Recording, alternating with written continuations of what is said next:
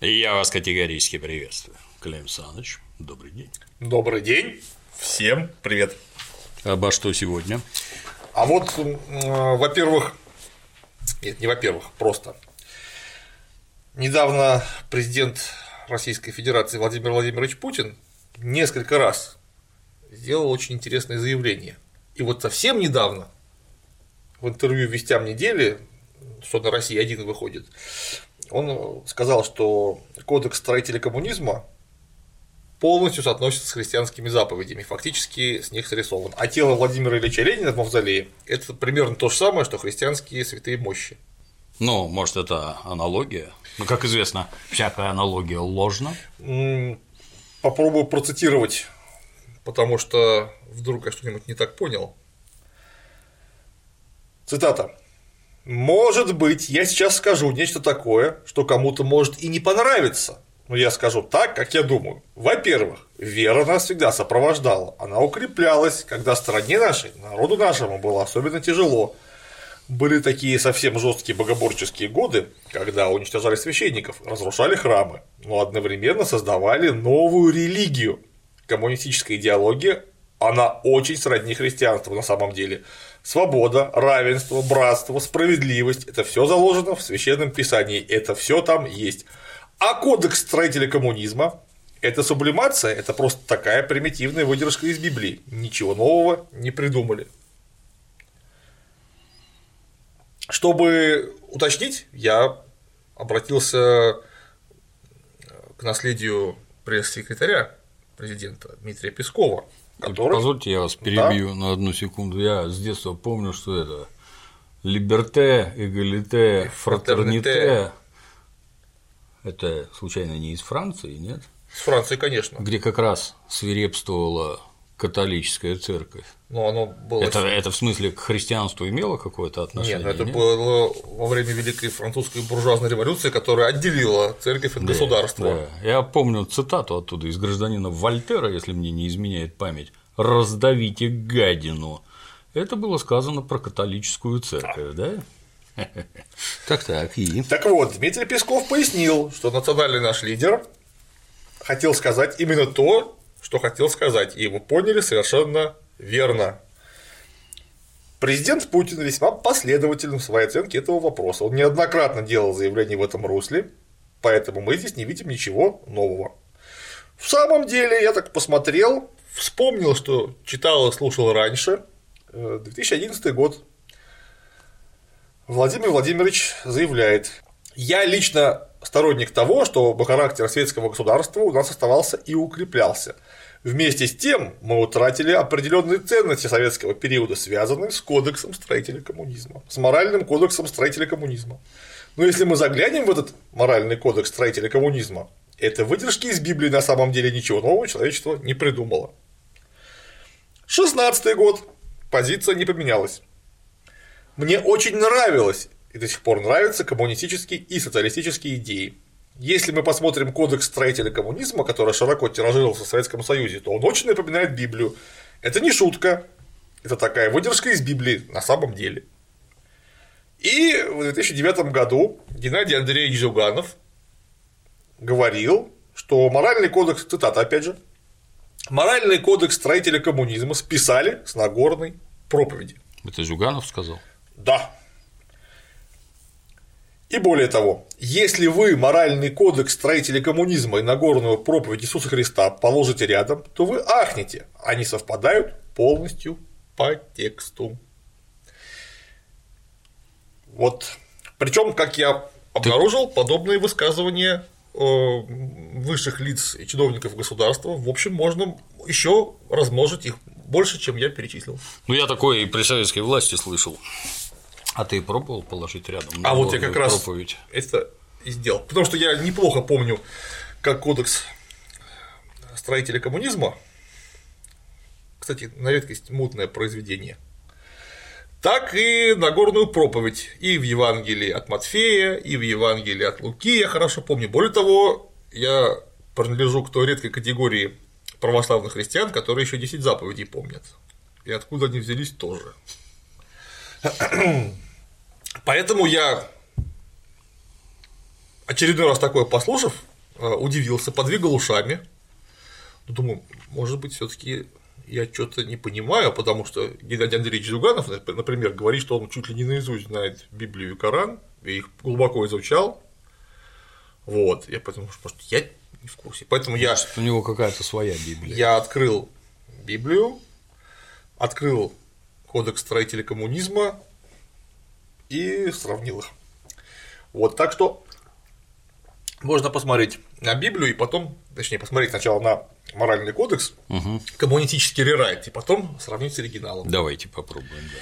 Вот. Заинтриговал. Моральный кодекс строителя коммунизма был, как ты помнишь, сформулирован в 1961 году на 22-м съезде КПСС. Я тогда родился. А я еще нет.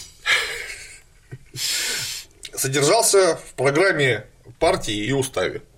Основные положения таковы, их 12. Первое.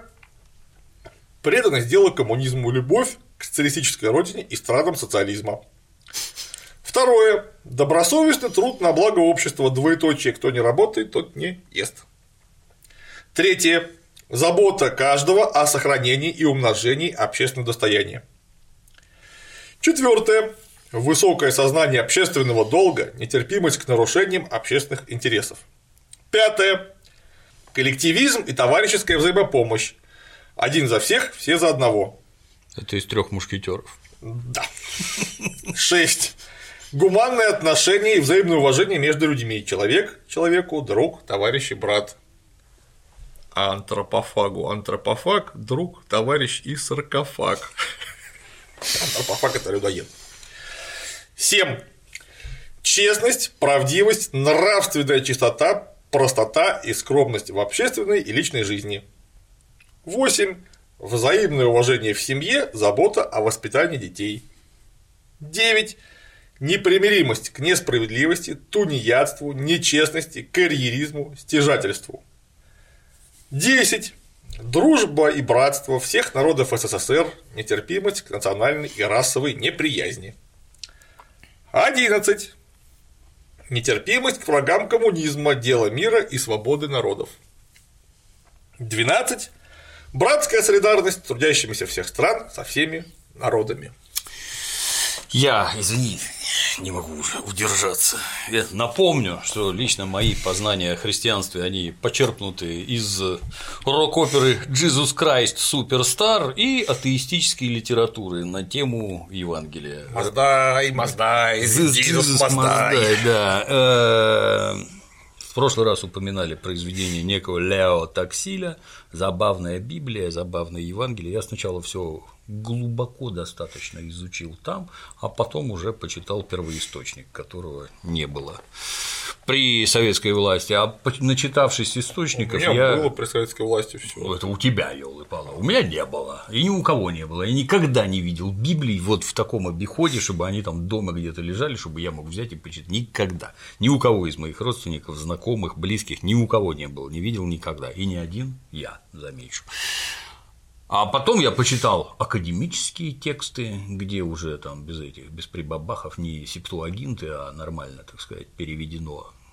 Ну, моральный кодекс мы учили наизусть, я ничего не нахожу общего. Не, ну, кроме если, каких-то... если вы хотите сказать, что любовь, дружбу, преданность и верность придумали христиане, так вот нет. Мягко говоря, странный подход. Так, ну, чтобы нам не быть голословными, зачитаем деколог.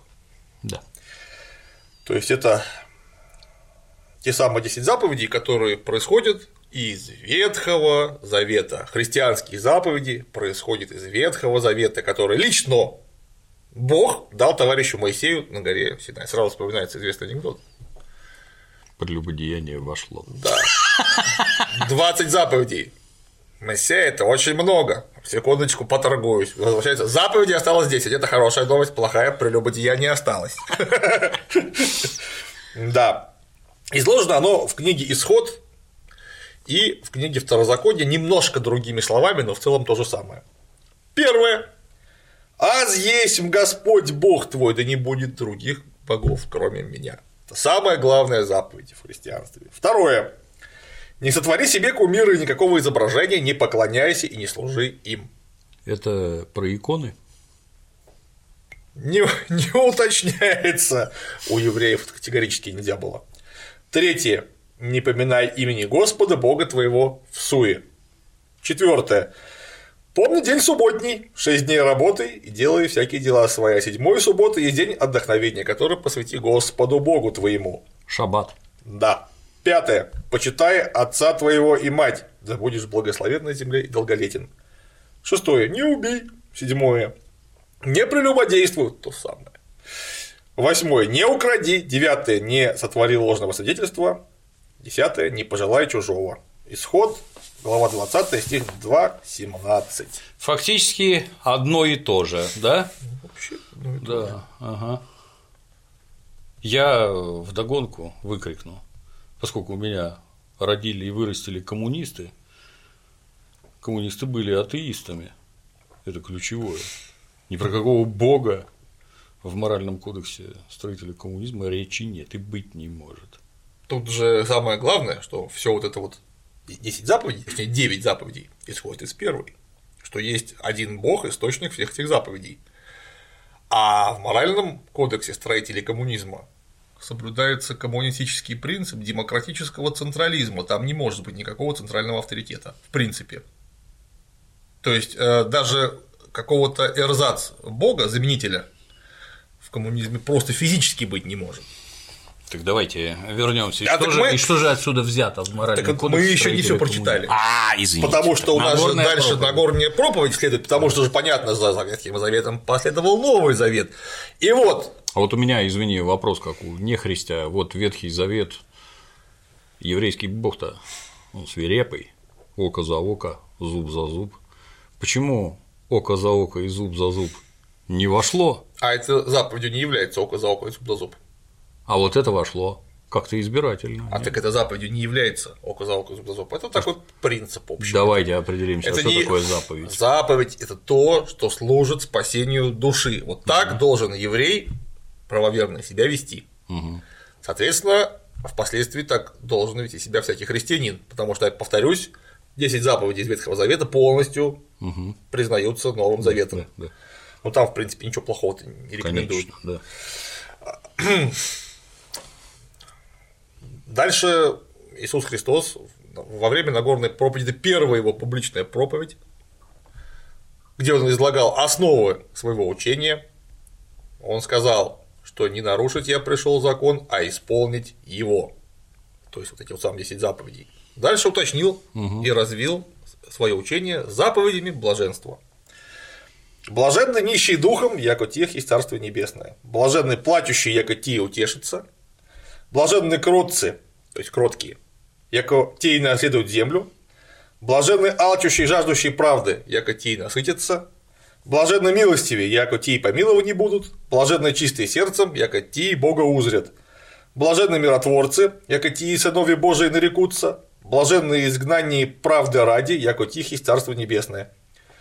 Блаженно есть и когда поносят вам, и изденут, и рекут всяк зол глагол, но вы, на вы, лжущие меня ради. Радуйтесь и веселитесь, яко мзда ваша много на небесех, так обоих гнаша пророки, и же беша прежде вас. То есть, так э, гнали пророков, которые были до вас. Это Матфей, глава 5, стих 3.11. Вот отсюда я не знаю, как можно было вот, вот число, если вы в самом деле это читали, вот в самом деле вы читали в твердой памяти, как можно было 12 пунктов кодекса строителей коммунизма вывести из Нагорной проповеди из декалога. Теряюсь. просто решительно непонятно.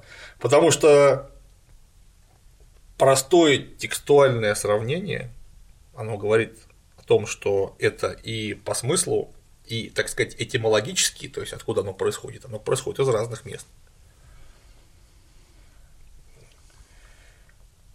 В кодексе есть ровно одна цитата не из трех мушкетеров, а случайным образом попавшая из Апостола Павла. из апостола Павла, из второго послания к слунянам, они же фессалоникийцы. Кто не работает, тот не ест. Там немножко не так, сейчас процитирую. Ну, в кодексе звучит так. «Ибо когда мы были у вас, то завещевали вам сие, а еще кто не хочет трудиться, тот да не ест». Кстати, если внимательно почитать дальше послание к фессалоникийцам, там все очень четко расшифровано. Там в том смысле, что не выступайте и работайте на того, кто кормит. А про власть от Бога это там же, нет? Да. Вот, однако в кодекс эти слова-то попали, как нужно догадаться легко, не из апостола Павла, потому что те люди, которые в 61 году сочиняли этот кодекс, они Библии не читали. Зато читали Ленина. И попало оно туда именно из Ленина. А Ленин это употреблял как афоризм, потому что он-то воспитывался в православной культуре, и, конечно же, он апостола Павла читал и знал, я уверен, близко к тексту. А это просто красивый афоризм, у одного из видных мыслителей прошлого, каким, несомненно, является апостол Павел. Почитайте любое из его посланий, это натурально прям видно, что мысль у человека работала очень э, структурированно. Широкая известность эта фраза приобрела после публикации в газете «Правда» 22 мая 1918 года письма к питерским рабочим о голоде, потому что тогда этот голод имел место. Буржуазия срывает твердые цены, спекулирует хлебом, наживает по 100, по 200 и больше рублей на путь хлеба, разрушает хлебную монополию и правильное распределение хлеба, разрушает взяткой, подкупом, злостной поддержкой всего, что губит власть рабочих, добивающегося осуществить первое, основное, коренное начало социализма. Кто не работает, тот да не ест. Полное собрание сочинений, пятое издание, 67 -го года, том 36, страница 357. Все желающие могут заглянуть.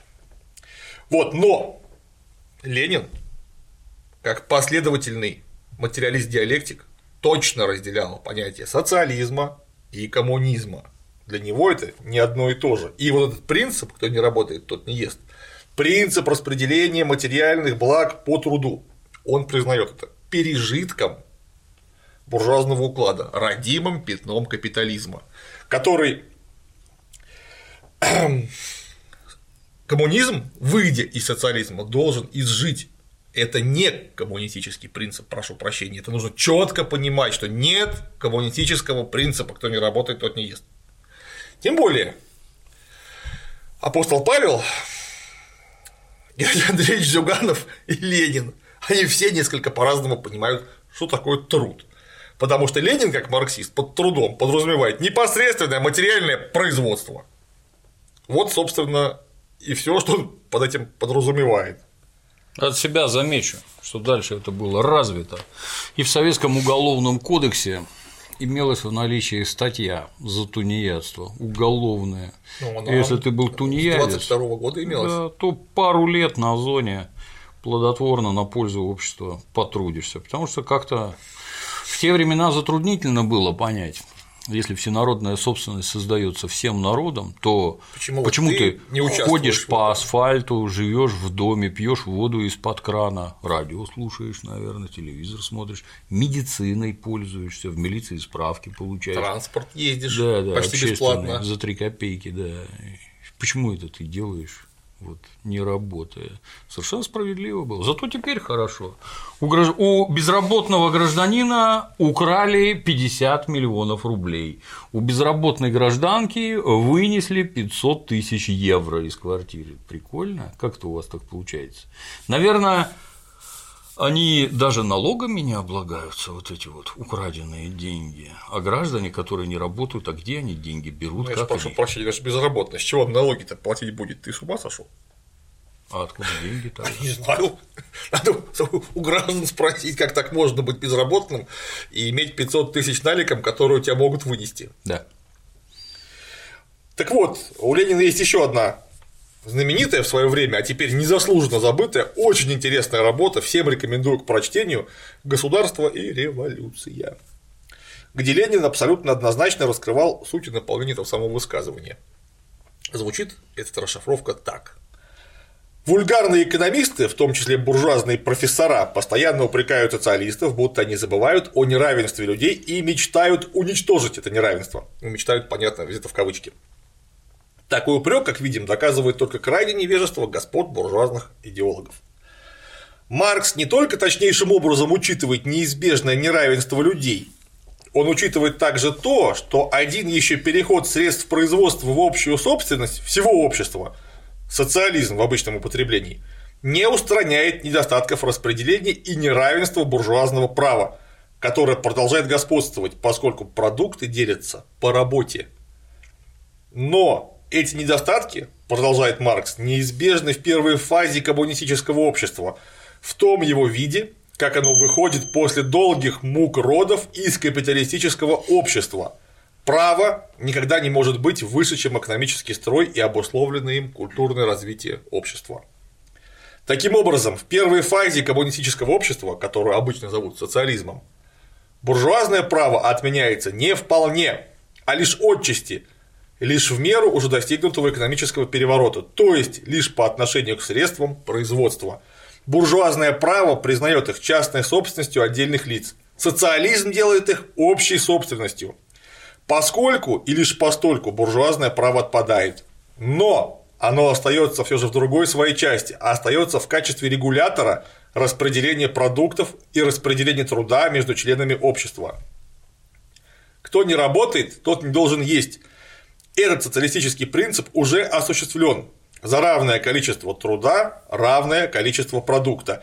И этот социалистический принцип уже осуществлен, однако это еще не коммунизм. И это не устраняет еще буржуазного права, которое неравным людям за неравное количество труда дает равное количество продукта.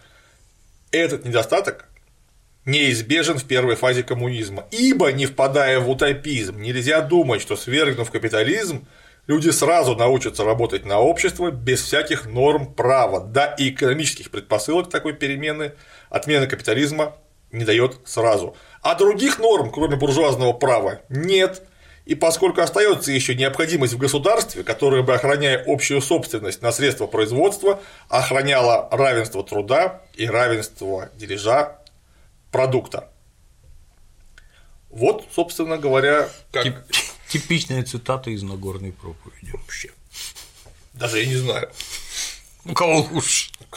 Не, ну, извините, Леонид Андреевич Зюганов сказал, что в Нагорной проповеди кодекс строителя коммунизма изложен гораздо лучше, чем в кодексе. Геннадию Андреевичу виднее. Он же Коран и Библию почти наизусть знает. Только какие-то странные, и то, и другое. Вот честно слово, как это получается у людей, а? Вот как можно на голубом глазу подобную чушь нести публично в телевизор, а? На, Может, на миллионной аудитории. Какая-нибудь методичка для младшего командного состава. Так вот, тезис, что не работает, тот не ест, повторюсь, это не имманентная часть коммунистической морали. Это неправильное, ложное утверждение. Это нечто, что существует при социализме, то есть неполном развитом коммунизме в первой его фазе. Ну, как мне кажется, ни один человек, который твердо разбирается в первом в кодексе, да, и во втором, то есть в священном писании, никогда не сможет отождествить 10 заповедей и 12 пунктов строителя коммунизма, просто потому что они логически не совпадают. Это, мягко говоря, некорректно. А некорректно это самое главное. Вот почему. Потому что свобода и справедливость христианства, почитайте внимательно Евангелие, это исключительно посмертное состояние. В раю. Потому что при жизни в тварном состоянии в мире этого невозможно. В мире царит несправедливость, потому что князь мира сего – это дьявол. Поэтому всякая несправедливость в мире присутствует и будет присутствовать. И равенство евангельское, где Иисус Христос говорил, что нет ни Эллина, ни Иудея передо мной. То есть перед Богом. Перед Богом в самом деле все равны. Потому что Бог настолько больше всех остальных, что ему не важно, у тебя миллиард долларов или три копейки, потому что он э, вечно, бесконечно, ему такие мелочи совершенно неинтересны. Но это равенство появится только после страшного суда, второго пришествия и уничтожения Вселенной. То есть после уничтожения тварного мира будет полное равенство. Ну, тех, кто достойный, попадет в рай, а не будет ввергнут в гиену огненную, гореть в аду навсегда.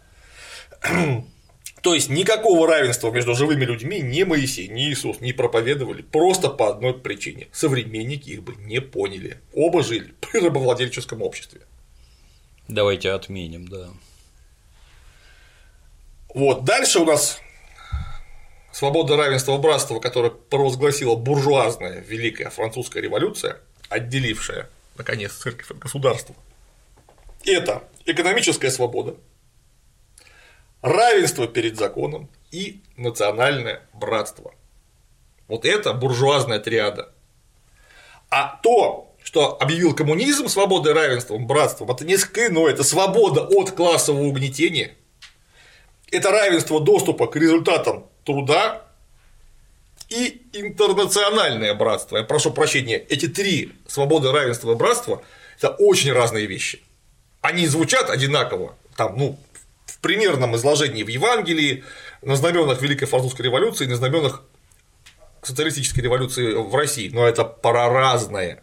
Ну, Слова одинаковые, да. смысл у них немножко не тот. Если мы читаем лозунг «Свобода, равенство, братство», то приписать внутрь можно совершенно различные вещи. Я замечу, там еще есть некий эзотерический смысл в этом деле, которого мы не будем касаться. Но он есть. Безусловно. И надо ли говорить, что все, о чем говорили, кстати говоря, и французские буржуа и советские коммунисты, оно про прижизненное состояние, про посмертное состояние, все они не говорили, буквально ровным счетом ничего. А вот вопрос. А этот самый князь мира всего, он этим миром правит? Или что происходит? Оно портит.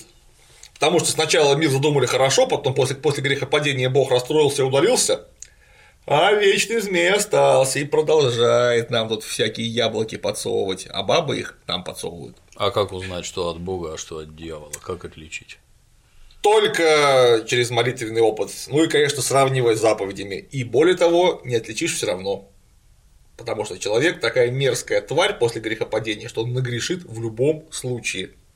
Поэтому для этого придумали исповедь. Помнишь отличный фильм Романа Поланского «Пираты»? М-м. Напрасно, посмотри, фильм просто гениальный. Там... Я считаю, имя Романа Поланского, известного педофила и негодяя, хара... харасменщика, должно быть вычеркнуто из этого фильма, а фильм сожжен в лучших нынешних американских. Да, так там, значит, что там было? С того, что, значит, пират после кораблекрушения старый пират одноногий, капитан Ред, с вот такой саблей, плывет на плоту с Юнгой и решает Юнгу сожрать. Юнга забирается от него на мачту плота и орет ему, людоедство смертный грех, ты будешь гореть в аду! А он, значит, рубит мачту саблей, останавливается так и такой. В аду? А исповедь? Зачем придумали исповедь? И продолжает рубить ее дальше. Молодец, да. Есть еще один анекдот, несколько не про это, но все равно как приходит дьявол к перестроечному бандиту и предлагает ему, слышь, давай я тебе 20 тысяч долларов, а ты мне душу свою. Говорит, давай. Он раз 20 тысяч долларов. Слышь, я не понял, а в чем прикол?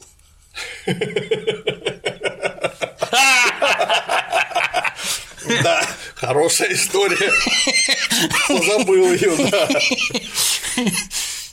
Вот. Ну, а сравнение тела Ленина забальзамированного с христианскими мощами святых, ну или там буддийскими мощами святых, там у них тоже есть свои. Это угу. вообще какое-то такое, такое, такое передергивание, которое не имеет логических оснований в принципе. Вообще никаких. Решите вопрос. При формальном сходстве, да. Да, вот я как-то ездил по Франции, и там везде у них тут какая-то фаланга Марии Магдалены, тут полголовы Иоанна Крестителя. 15 глава Иоанна Крестителя. Говорят, их 18 только сертифицированных, то есть документально подтвержденных, что это голова. Точная голова. Иоанн это, это то железно его. 15 точная голова Ивана. 18 штук привезли. И тут мне непонятно. И плюс я все время думаю, что они мумиями еще пользовались египетскими. То есть там подтаскивали мумиев, они ж в хорошей форме и вкусно пахнут, потому что их умощали благовониями. Поэтому вполне годились. И вот здесь, здесь, здесь, здесь повсеместно, короче, что-нибудь есть, и верующие граждане ходят, молятся, считаются, что это. Вот. Я никогда не видел мощей, поэтому стеклянная трубочка вот такая диаметром миллиметров 10, в, котором, в которой лежит одна фаланга от мизинца, на меня произвела странное впечатление. Но, возможно, чудодейственная сила не бывала велика. И у меня вопрос. Стекло-то не экранирует, мне интересно. Я не знаю. У меня вопрос. Я еще в Италии был. Там э, в Неаполе жил-был святой Януарий Дженко по-ихнему. И от него осталось, по-моему, две колбы януарьевой крови. Кто из него ее слил, при каких обстоятельствах, я не знаю. Сразу вспоминаешь художественный фильм Снэч. Первонаперво надо слить кровь. Две колбы. Кровь хранится в них в порошкообразном состоянии. А когда какой-то праздник, то она обретает жидкую форму. Внезапно. И это сигнал такой окружающим, что все хорошо, святой январь помогает жителям Неаполя, ну, по всей видимости, в бандитизме там и всяком таком, потому что там это такое кубло, туши свет. И вот вопрос. Вот они их. Неаполь же тоже Новгород. Да. Они их называют нетленными, эти мощи. Ну, это на самом деле. Дай, дай а, до, до конца спрошу. Вот, а, ну, как, если нетленная, ну вот рука, и вот она лежит. Это, я понимаю, нетленная. Вот если она как у мумии засохнет, то это засохшая рука. А если это одна кость, то я так понимаю, что ткани истлели за примерно тысячу лет. Хорошо, пусть будет за две, как они говорят. Где связь? А то, что кость не портится, ну, не знаю, у меня есть некоторое количество костей, например, в виде черепов, непонятно чьих. Это что такое? Так они... от неандертальцев даже черепа остаются, они что все святые Они были? тоже нетленные, я правильно понимаю? На самом деле про нетление мощей это же, как это называется, необязательный пункт. Об этом святые отцы неоднократно специально разъясняли в позднее время. Что это... Я серый, я не знаю. Что не обязательный пункт, что не обязательно, чтобы они были нетленные, главное, чтобы они были чудотворные. Если нетленные, угу. то вообще очень хорошо. А чудотворность как проверяется? Сейчас я остановлюсь. Это специально надо. Извините, перебил. Это надо специально говорить. Вот. Так вот, тело Ленина.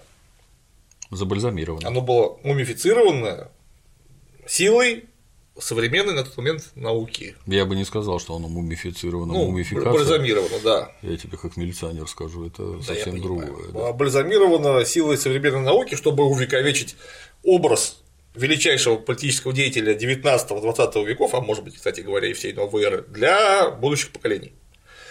Собственно говоря, у него нравственно-назидательная исключительно функция, больше никакой.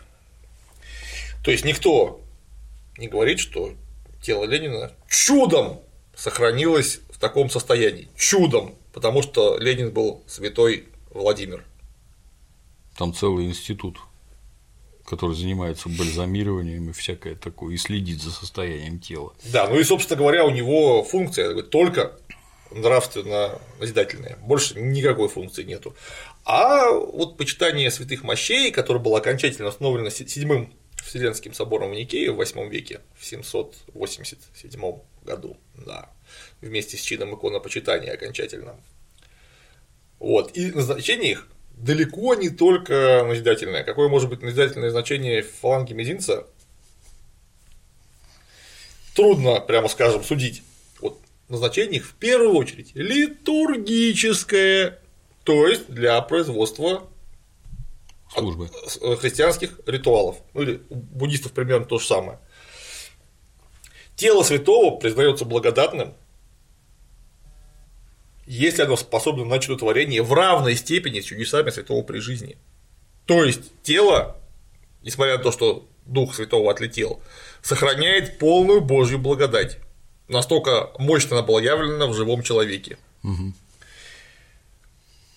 То есть, если он при жизни творил некие чудеса. Вот то же самое делает его мертвое тело. Да, например, исцелял там, бесноватых, Исцелял, оживлял, слепых. не знаю, вызывал дождь, что там еще. То и приложенная мощь, как ее правильно? Ну, Приложенные мощи. Пронесенные рядом, бог его знает. Да, как. должны произвести тот, тот же, самый эффект. эффект. Да.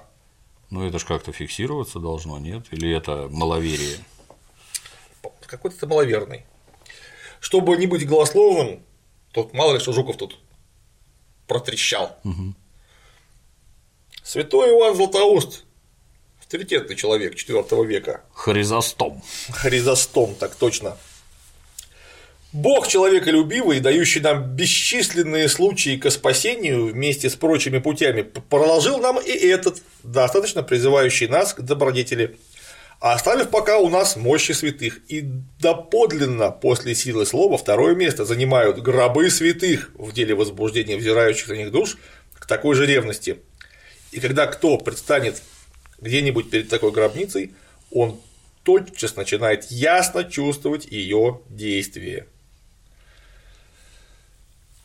Григорий Богослов в обличительном слове против Иоанна Отступника, то же самое, IV век, говорил об этом так.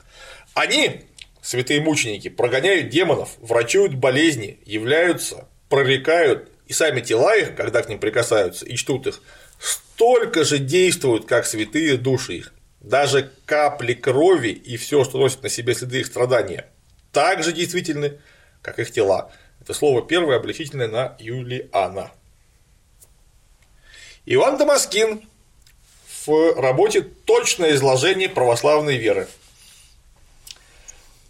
Через ум Бог обитал и в телах святых. Владыка Христос даровал нам мощи святых как спасительные источники, которые источают многоразличные благодеяния и изливают мира благовония. И пусть никто не сомневается – по закону всякий, прикоснувшийся к мертвому, почитался нечистым, но святые не суть мертвые.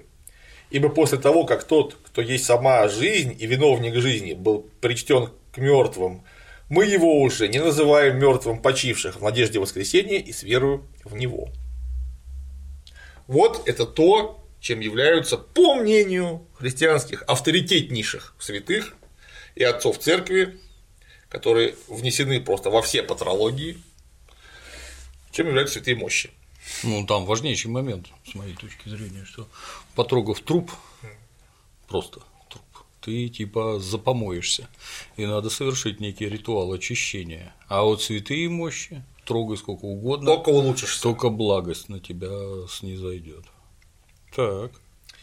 Вот мне интересно, какими сверхъестественными свойствами обладает забальзамированное тело Ленина. Я, честно тебе скажу, я ни разу не слышал. То есть, когда говорят про святые мощи, то всегда приводят примеры. Кому-то там полегчало, кого-то отпустило, кто-то исцелился. Я никогда не слышал, что прохождение мимо тела Ленина в мавзолее хотя бы к припадкам приводило. Вот не слышал и все. То есть это же тело Нет, Ленина, ну просто ну никак коммунистами никогда не постулировалось как нечто, что дает какие-то бонусы, хоть какие-то бонусы. Никаких бонусов оно не дает. Я больше скажу, что. Это просто ну, это памятная вещь. Да.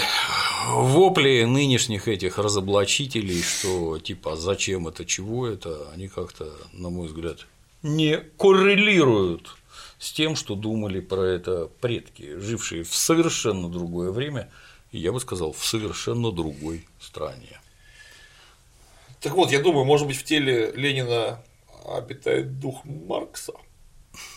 Или оно по ночам над ПСС продолжает работать полным собранием сочинений? Мы не видим, а он там 71-й том уж дописывает, пока суть до дела. А иногда, возможно, мироточит.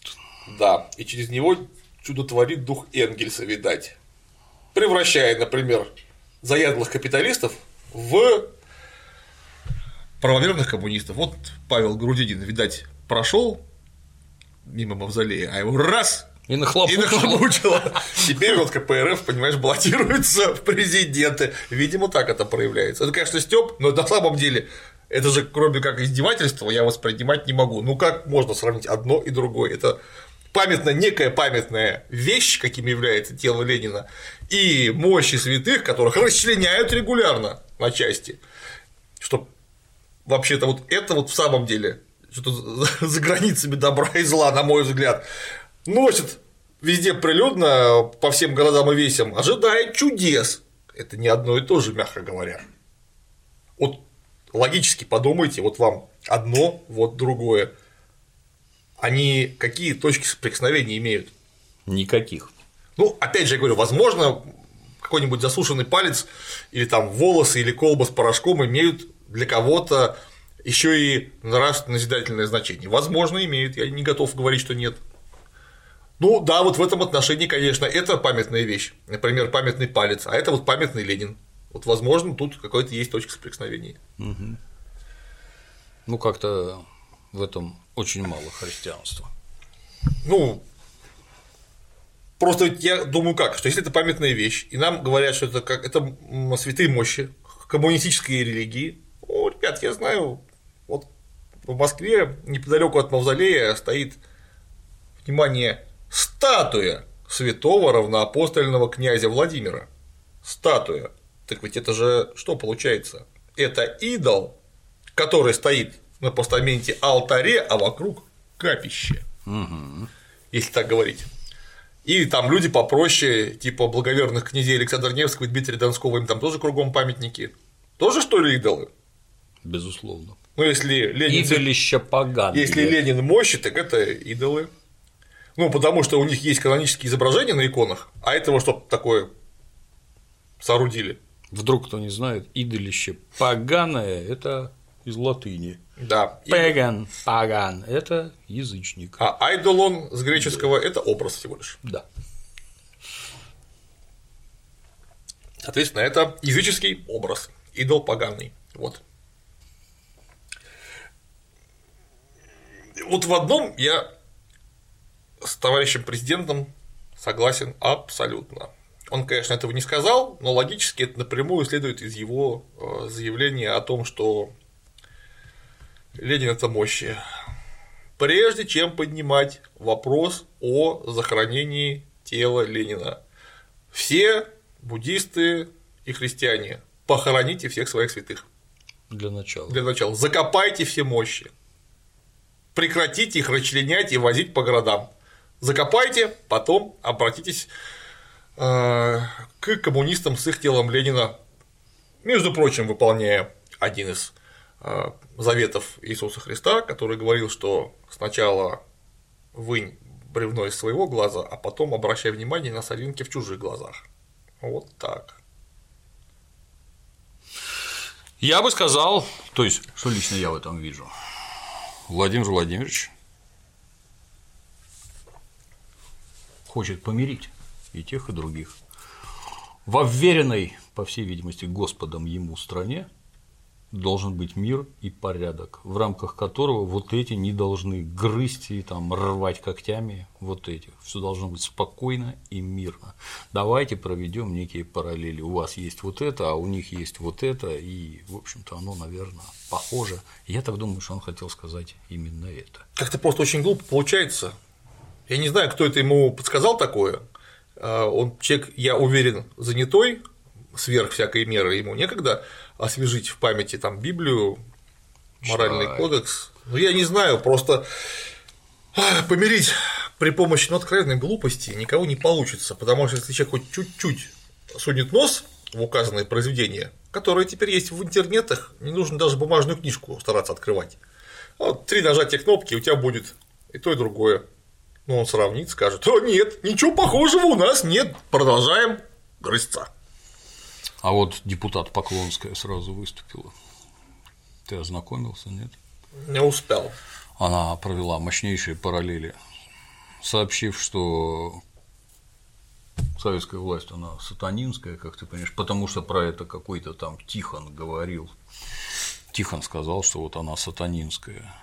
Таким образом, Владимир Владимирович может быть неправ с точки зрения фактической, но с точки зрения политической прав на 154%, давайте жить дружно. А вот гражданка Поклонская, которая моих предков объявляет сатанистами, это которые, замечу, сражались за родину и жизни за нее отдавали, это значит были сатанисты. Вот гражданка Поклонская, я не знаю, как, каких результатов хочет добиться. Ну, с гражданкой Поклонской и всем прочим не давным-давно уже все ясно.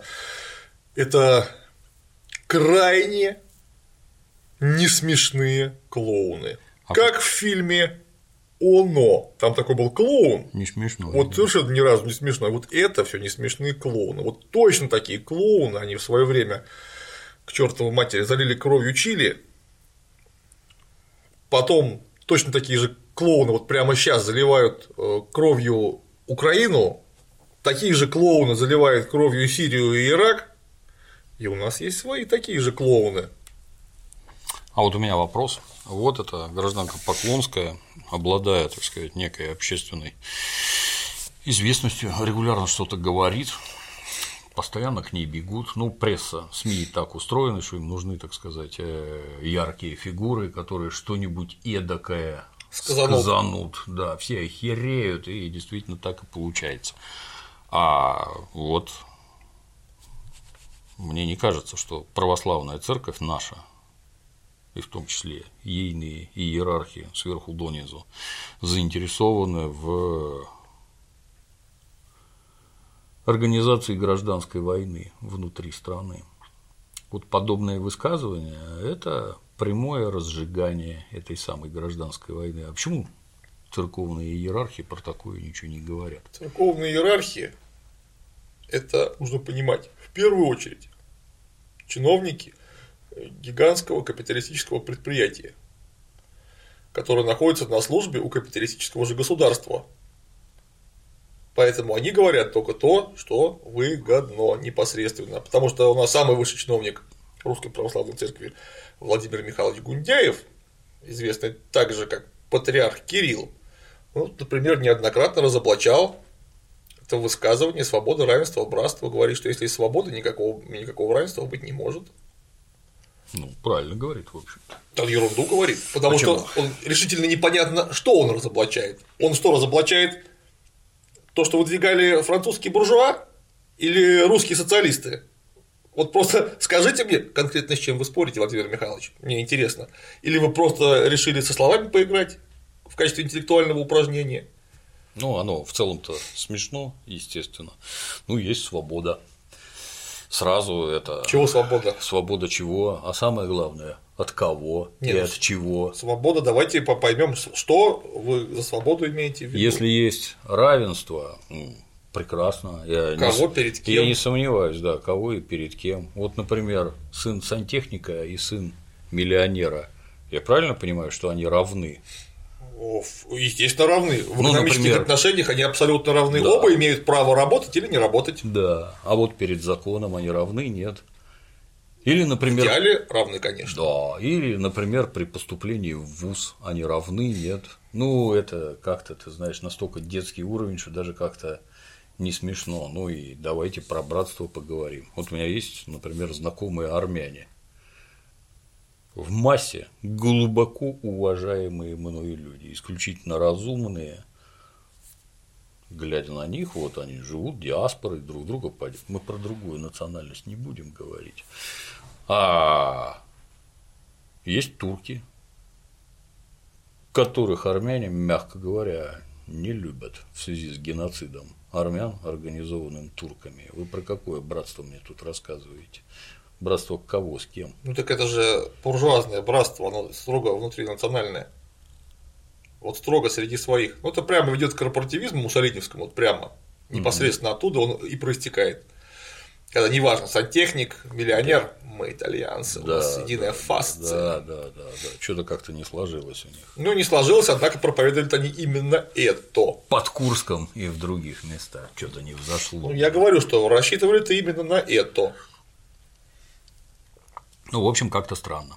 Но, повторюсь, Владимир Владимирович хочет всех помирить. Ну, хотелось бы ему какого-то, не знаю, консультанта, спичрайтера, не знаю, он сам пишет себе эти выступления, или кто-то ему помогает. Ну, потому что это звучит предельно глупо. Потому что одно одно с другим не вяжется настолько, что является напрямую ложным утверждением. Ложные утверждения никогда никого помирить не смогут, потому что они ложные.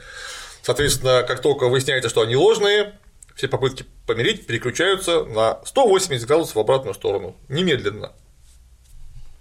Печально. Вот. Но опять же говорю, что я ничего не придумал, вот я просто процитировал основателей одного и другого. Хочется пожелать гражданам, советникам как-то внимательнее относиться к первоисточникам, к материалам, а самое главное к толкованиям, что это вот совсем не одно и то же. Спасибо, Клим Стараемся. А на сегодня все. До новых встреч.